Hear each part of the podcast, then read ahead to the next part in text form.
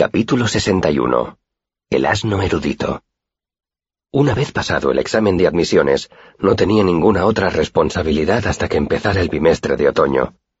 En el ínterin me dediqué a recuperar horas de sueño, a trabajar en el taller de Kilvin y a disfrutar de mis nuevos y lujosos aposentos en la calesa. También pasé muchas horas en el camino de Imre, generalmente con la excusa de visitar a Trepe o de reunirme con otros músicos en el eolio pero la verdad es que iba con la esperanza de ver a Dena. Sin embargo, no conseguí nada con mi diligencia. Era como si Dena se hubiera esfumado de la ciudad. Pregunté por ella a varias personas en las que podía confiar, pero nadie sabía mucho más que Deok.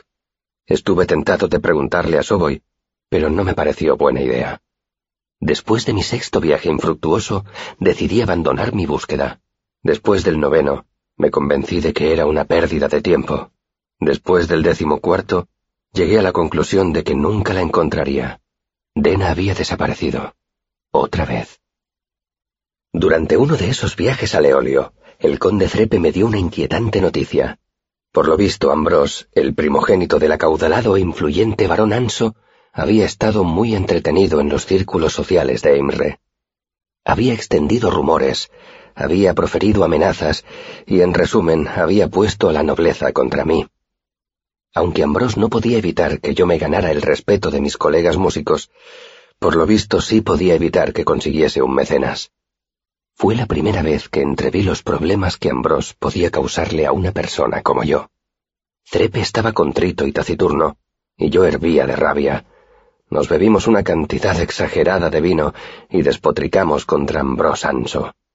Al final, pidieron a Trepe que subiera al escenario y cantó una cancioncilla mordaz compuesta por él mismo, en la que satirizaba a uno de los concejales de Tervín. El público la recibió con grandes risas y aplausos.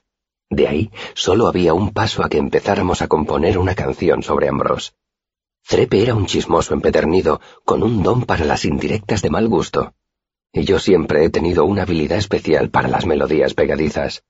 Tardamos menos de una hora en componer nuestra obra maestra, que titulamos El asno erudito. En teoría era una cancioncilla procaz sobre un asno que quería ser arcanista. Nuestro juego de palabras, extraordinariamente sutil, con el apellido de Ambrose, era la única referencia que hacíamos al personaje. Pero cualquiera con un poco de ingenio podría saber a quién nos referíamos. Ya era tarde cuando Trepe y yo subimos al escenario, y no éramos los únicos que estábamos borrachos. La mayor parte del público se rió a carcajadas, y después de dedicarnos un aplauso atronador, nos pidió un bis. Volvimos a cantar la canción, y todos corearon el estribillo con nosotros. La clave del éxito de nuestra canción era su sencillez. Podías silbarla o tararearla. Cualquiera que tuviera tres dedos podía tocarla, y si tenías una oreja y un cubo podía seguir la melodía. Era pegadiza y vulgar y malvada se extendió por la universidad como el fuego por un campo reseco. Abrí la puerta exterior del archivo y entré en el vestíbulo. Mis ojos tardaron un poco en acostumbrarse al tono rojizo de la luz de las lámparas simpáticas. Había una atmósfera seca y fría, y olía a polvo, a cuero y a tinta vieja. Respiré hondo, como haría una persona hambrienta frente a la puerta de una panadería. William estaba encargado del mostrador. Yo ya sabía que ese día le tocaba trabajar allí. Ambrose no estaba en el edificio. He venido a hablar con el maestro Loren, dije. Will se relajó. Ahora está con alguien. Quizá tarde un poco en... Un tipo alto y delgado, ceáldico, abrió la puerta que había detrás del mostrador del vestíbulo. A diferencia de la mayoría de los ceáldicos, no llevaba barba ni bigote, y tenía el cabello largo y recogido en una cola de caballo. Llevaba unos pantalones de cuero bien remendados, una gastada capa de viaje y botas altas, e iba cubierto de polvo de los caminos. Cuando cerró la puerta tras él, llevó inconscientemente una mano al puño de su espada para que no golpeara la pared ni el mostrador. Tetalia tu kiaure edanasiaz, dijo en Siaru, y le dio una palmada en el hombro a Willem cuando éste salió de detrás del mostrador. Borelan tu atetam. Will sonrió y se encogió de hombros. Insatva tu a repuso. El hombre rió, y cuando bordeó el mostrador vi que llevaba un largo puñal, además de la espada. Allí, en el archivo, aquel individuo desentonaba más que una oveja en la corte del rey. pero su actitud era relajada, segura, como si se sintiera como en su casa. Al verme allí plantado se detuvo. Ladeó un poco la cabeza y preguntó ¿Ciaetien? No reconocí el idioma que hablaba. ¿Cómo dice? Oh, perdona, dijo él en una tour impecable. Me ha parecido que eras de Il. Ese pelo rojo me ha engañado. Me miró con más detenimiento. Pero no lo eres, ¿verdad?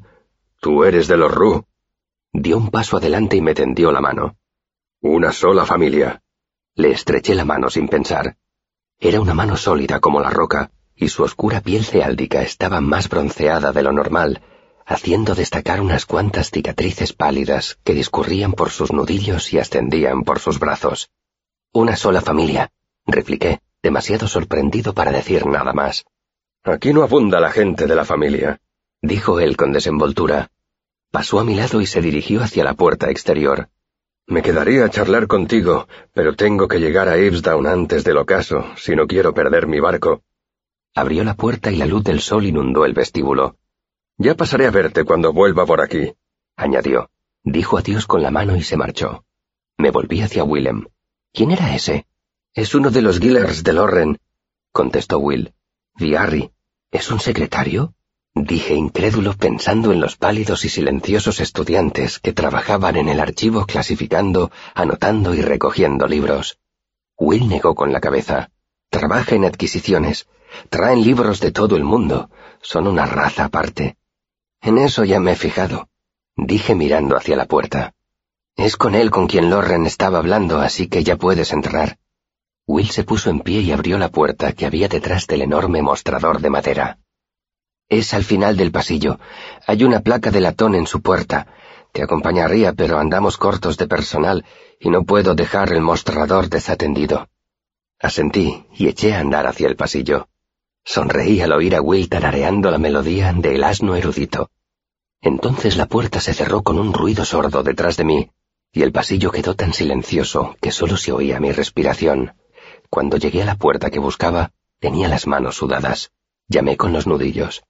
Adelante, dijo Loren desde dentro. Su voz era como una placa de pizarra, lisa y gris, sin el menor deje de inflexión ni de emoción. Abrí la puerta. Loren estaba sentado detrás de una enorme mesa semicircular. Los estantes de libros cubrían las paredes desde el suelo hasta el techo. La habitación estaba tan llena de libros que no había más que un palmo de pared visible en toda la habitación. Loren me miró con frialdad. Incluso estando sentado, era casi más alto que yo. Buenos días, me saludó. Ya sé que tengo prohibido entrar en el archivo, maestro. Me apresuré a decir. Espero no estar infringiendo mi castigo al venir a verlo. No si lo que te trae es un buen motivo.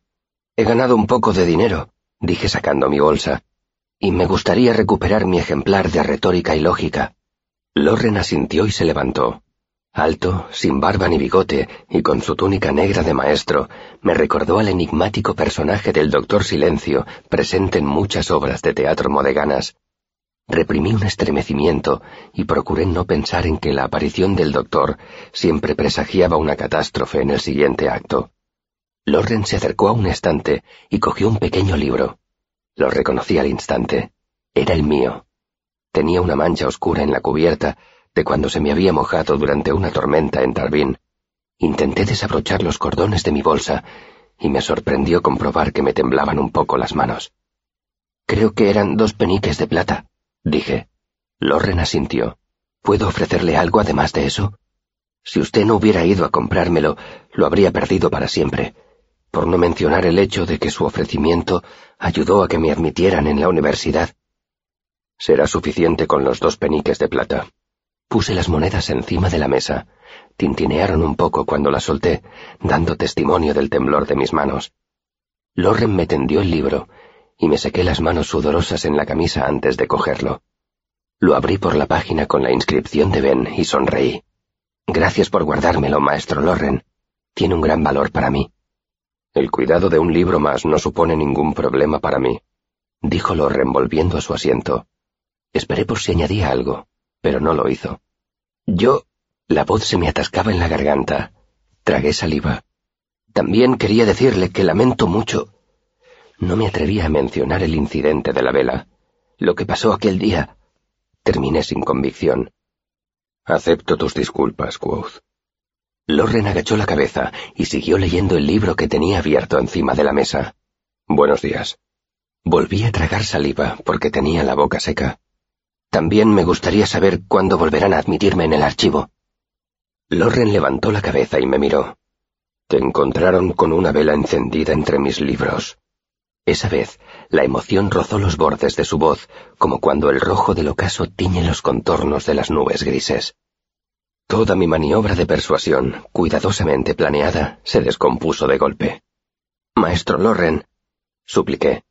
Ese día me habían azotado y no estaba muy lúcido. Ambrose. Lorren levantó una mano de largos dedos con la palma hacia afuera, hacia mí. Ese comedido ademán me hizo callar más deprisa que una bofetada. El rostro de Lorren permanecía inexpresivo. ¿A quién tengo que creer? ¿A un relar de tres años o a un elir de dos meses?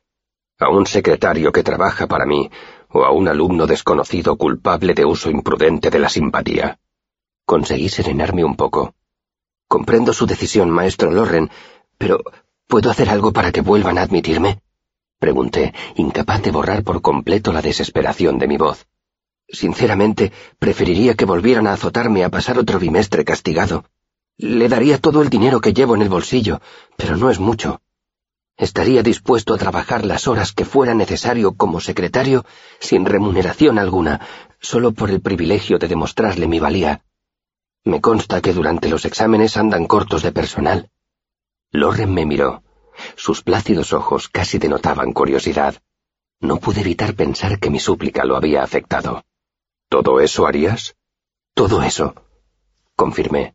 La esperanza se inflaba en mi pecho. Todo eso y cualquier otra sanción que usted tenga bien imponerme. Solo exijo una cosa para levantar mi castigo, dijo Lorren. Me esforcé para no sonreír. Lo que usted quiera. Que demuestres tener la paciencia y la prudencia de que hasta ahora has carecido, dijo Lorren sin inmutarse. Luego agachó la cabeza y reanudó la lectura. Buenos días. Al día siguiente, uno de los regaderos de Jameson me despertó de un profundo sueño en mi inmensa cama de la calesa. Me comunicó que debía presentarme ante las astas del toro un cuarto de hora antes de mediodía. Me habían acusado de conducta impropia de un miembro del arcano. Por fin Ambrose había oído mi canción. Pasé las horas siguientes con el estómago un poco revuelto. Eso era precisamente lo que yo esperaba poder evitar, una oportunidad para Ambrose y para Gemme de ajustar cuentas conmigo. Peor aún, eso iba a empeorar todavía más la opinión que Lorren tenía de mí, fuera cual fuese el resultado final. Llegué puntual a la sala de profesores, y sentí alivio al ver que la atmósfera era mucho más relajada que la vez que me habían puesto ante las astas del toro por felonía contra Gemme.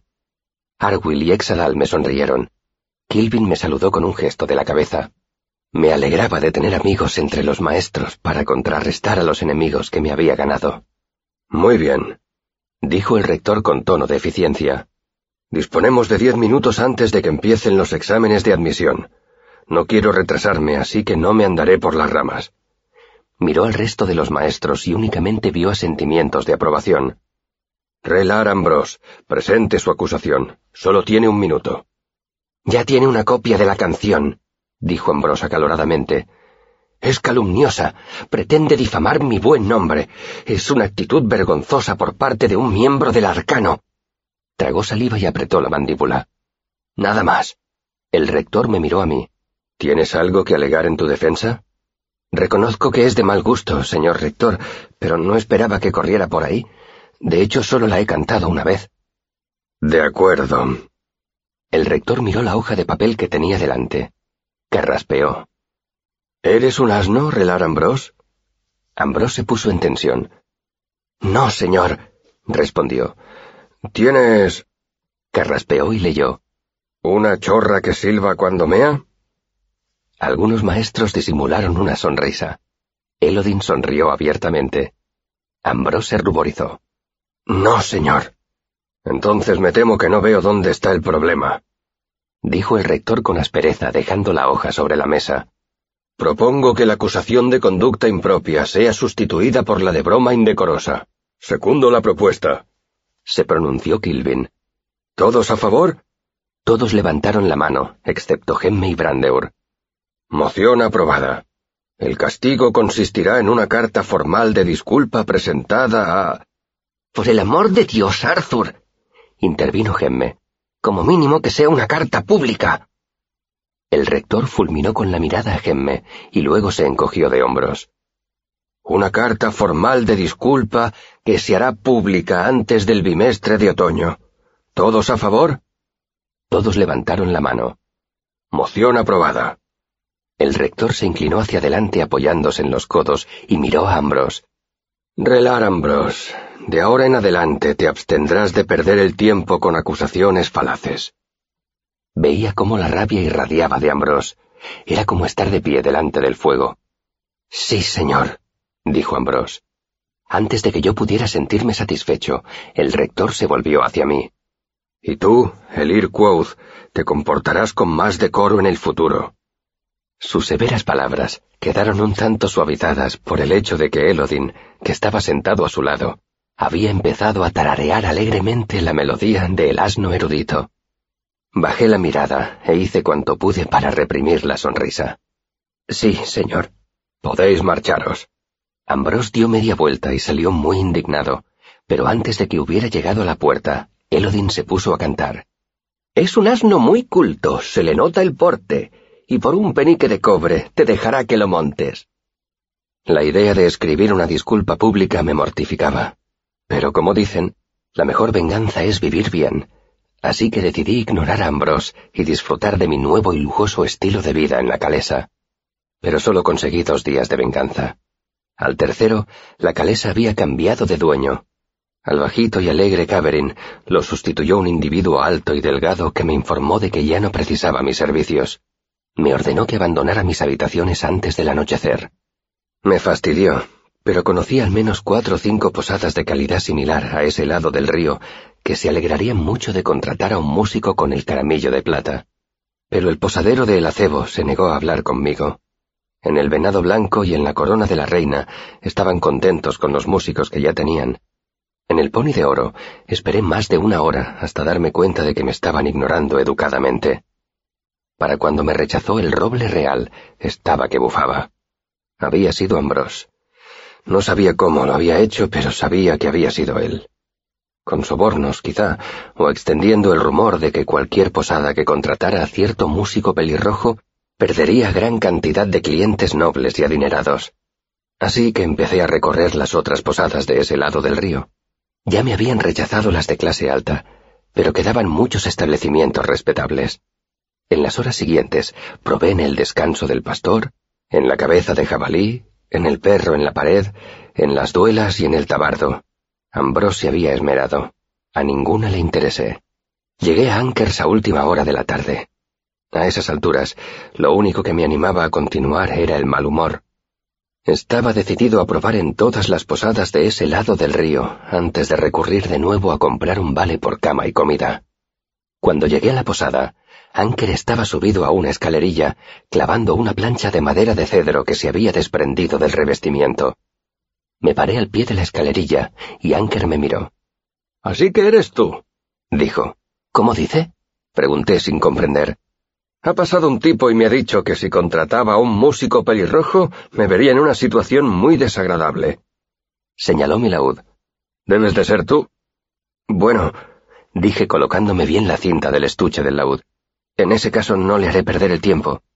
No vayas tan deprisa, replicó él, y bajó de la escalerilla limpiándose las manos en la camisa. Nos vendría bien un poco de música. Le lancé una mirada inquisitiva. ¿No teme las consecuencias? Anker escupió en el suelo. Esos malditos lechuguinos se creen que pueden comprar el sol, ¿verdad?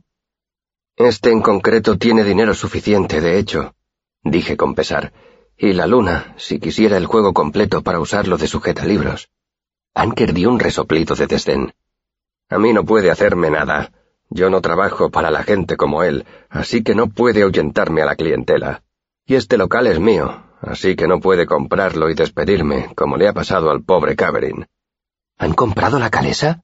Anker me miró con recelo. ¿No lo sabías? Negué lentamente con la cabeza. Tardé un poco en digerir esa noticia. Ambrose había comprado la calesa solo para quitarme el empleo. No, era demasiado listo para hacer eso. Seguramente le había pedido prestado el dinero a un amigo y lo había hecho pasar por una operación empresarial. ¿Cuánto le habría costado? ¿Mil talentos? ¿Cinco mil? Yo ni siquiera sabía cuánto podía valer una posada como la calesa. Lo más inquietante era lo rápido que Ambrose había liquidado el asunto. Eso me hizo ver las cosas desde otra perspectiva. Sabía que Ambrose era rico, pero la verdad es que todo el mundo era rico comparado conmigo. Nunca me había molestado en pensar en cuánto dinero debía de tener, ni en cómo podría utilizar ese dinero contra mí. Me estaban dando una lección sobre el tipo de influencia que podía ejercer el primogénito de un varón adinerado. Por primera vez me alegré del estricto código de conducta de la universidad. Si Ambrose estaba dispuesto a llegar a tales extremos, solo me quedaba imaginar las medidas radicales que habría tomado de no haber tenido que guardar las apariencias, Salí de mi ensimismamiento al ver a una joven apoyada en la puerta de la posada. Maldita sea, Anker, gritó. ¿Te crees que voy a hacer yo todo el trabajo mientras tú estás aquí fuera rascándote el trasero? Entra ahora mismo. Anker murmuró algo por lo bajo, recogió la escalerilla y la guardó en el callejón. ¿Qué le has hecho a ese tipo, si no es indiscreción?